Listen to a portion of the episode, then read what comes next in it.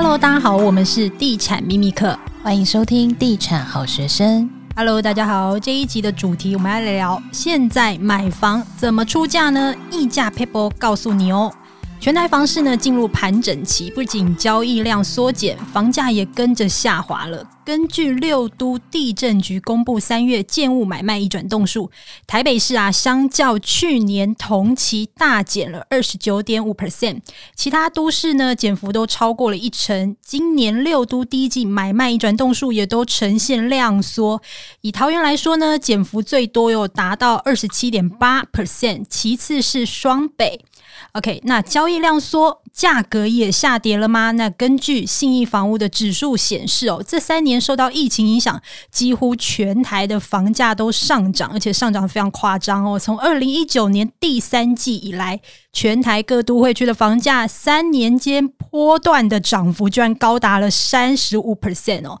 不过，在各种的利空消息面的冲击之下呢，从二零二二年去年的第四季出现了首次的反转，房价开始出现下跌的状况，究竟自助客到底在这一波该如何出价呢？这一集同样邀请到台北市不动产估价师工会理事长钟少佑来聊一聊哦。Hello，少佑。Hello，我是少佑，中泰估价，大家好。欢迎你来上我们的节目。好，那就你实际这个接触这市场哦，观察这个房价的数据，最近的住宅价格变化怎么样呢？真的有出现很大幅的波动吗？其实如果说是以感觉而言啦，感觉而言其实是没什么大变化。不过刚刚其实你们也提到说，可能有一些指数，那包括信义指数嘛，那信义房价指数的确在这两三个月看起来哈，它是比较属于一个平缓，那往下。微幅往下的一个状况，那其他呢？其实，在三月份，呃，住展杂志这边也有做一些统计哈。那这个住展杂志它所统计的资料来源呢，它是以这个新成屋跟预售屋的成交行情哦，这个部分也是大家比较关注的哈。那这个部分在第呃二零二三年的第一季呢，它的指数大概比上一季微幅下滑了百分之零点四。哦，所以说这个目前看起来，呃，整个台湾的这样子的房价的统计，哈，其实除了台北市以外，其他新北、基隆、桃园、新竹，哈，基本上也都是微幅的往上。哦，所以我觉得这都还是在一个标准差之内。所以说，以这个实际上的数据跟我们感觉的状况，其实房价可能还没有很大幅度的变化。不过刚刚提到的这个量的部分，的确是有很大程度的下滑。所以从数据来看，现在算是一个量缩，然后价平的一个状态。对，因为这个量先价行嘛，所以说其实量缩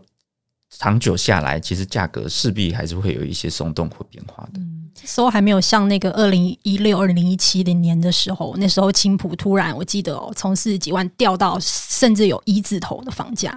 对，它的跌幅非常的凶。对，那当然这可能是。呃，个别的状况啦，那因为那个时候青埔的的情形，就是说可能有稍微炒的比较高一些哦，那它算是一个很大幅度的修正。那请问一下少佑，那像遇到这一种就是市场景气反转的时期啊，有没有什么样的产品或者是什么样特征的区域会出现比较大的价格的修正？有没有什么地雷的物件是这种时候要特别去留意的？嗯，其实我会认为说，可能像几种极端的状况，可能房价可能会有一些变化。第一个可能是这种所谓的豪宅，或者说高价的住宅区，哦，因为这些房子的价格本来就高嘛，那房价高，其实它上去的空间相对是比较有限一点，哦，所以说还有一些相关的税负，现在目前来讲，贷款啊，或者说这个呃税负，像房屋税这个部分，其实对于这种大金额、高总价的房子。它是相对比较不利的，也就是说，它的持有成本高，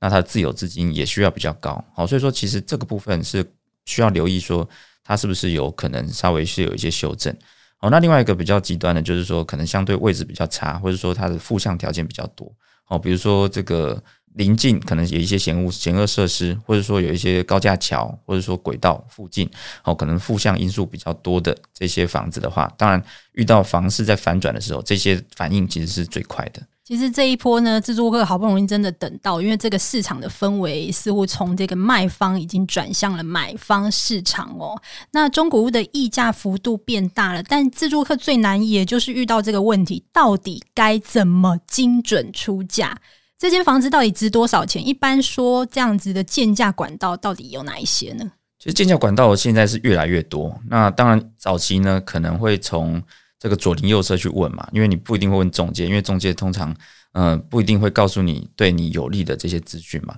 那如果说从这个左邻右舍啊，或者说熟悉市场的人，比如说诶地政事务所的地价人员，你比较熟的话，他可能会掌握一些交易的资讯。那现在当然有很多更多的管道，包括嗯、这个实价登录。那除了实价登录之外，也有很多衍生的估价的这些整理的网站哦，包括像乐居啊、好时价啊这些，其实都是有把实价登录再做进一步优化了这些网站。那从这些网站呢，当然它也有一些是有自动估价的功能，可以从这些所谓的免费的资讯，会去可以获得相关的这些房价的资讯哈。那另外当然。从银行这边的估价也是一个很好的管道，也就是说你在买这个房子的时候，你可能会预期说你未来要呃贷多少钱嘛，那也有可能会去找这个诶可能房仲配合的银行，或者说自己熟悉的银行，先做初步的估价。那当然这个估价呢，可能对于你在出价的时候也是一个很好的参考嘛，因为就是说它未来就是依照这个价格可以帮你放款，比如说七成八成。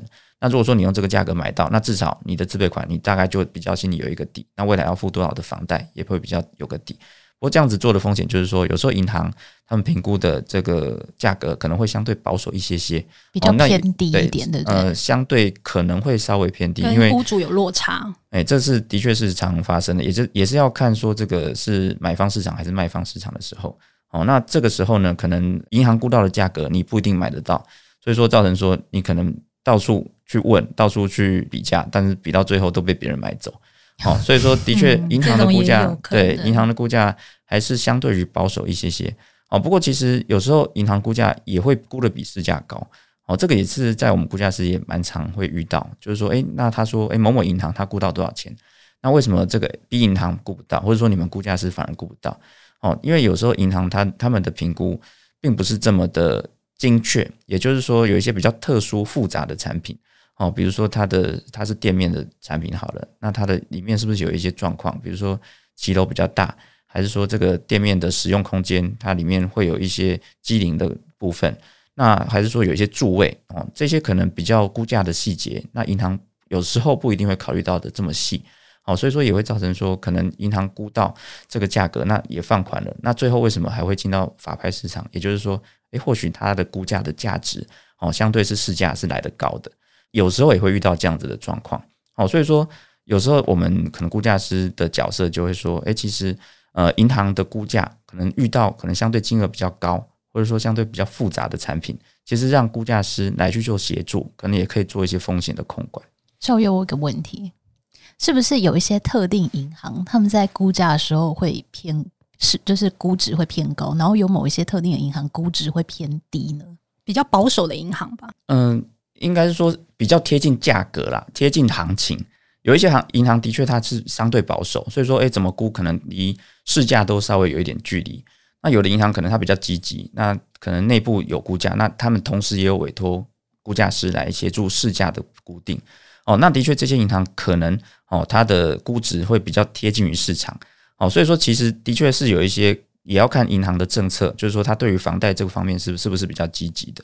哦，那如果比较积极，那当然它会比较贴近于市场，让这个放款的金额比较有竞争力。所以大家还是就是可以多找几家店家，为了要要做这个放款的生意嘛，所以说它其实也也会提供一些算是免费的服务，来去帮忙这个客户做房价的评估。嗯，你刚刚说就是在精准出价这一块，就是要参考那个实价登录的行情嘛。但是如果这个社区它目前这半年到一年间是没有实价登录的，它可能。过去在登录的时候是在二零一六年以后，大概二零一七年间，这个其实已经有一点跟现在的价格是有点落差。那这样到底要怎么出价呢？对，其实这个就回到估价方法嘛。那当然我们在估价的时候也会尽量去搜寻跟我们要估的这个标的最接近的状况的这个比较标的嘛。所以说，当然社区内有有案例，当然我们会优先使用。那价格日期近的也会优先使用。那当没有这个案例的时候，我当然会去搜寻，可能诶周边可能基地条件跟我们类似，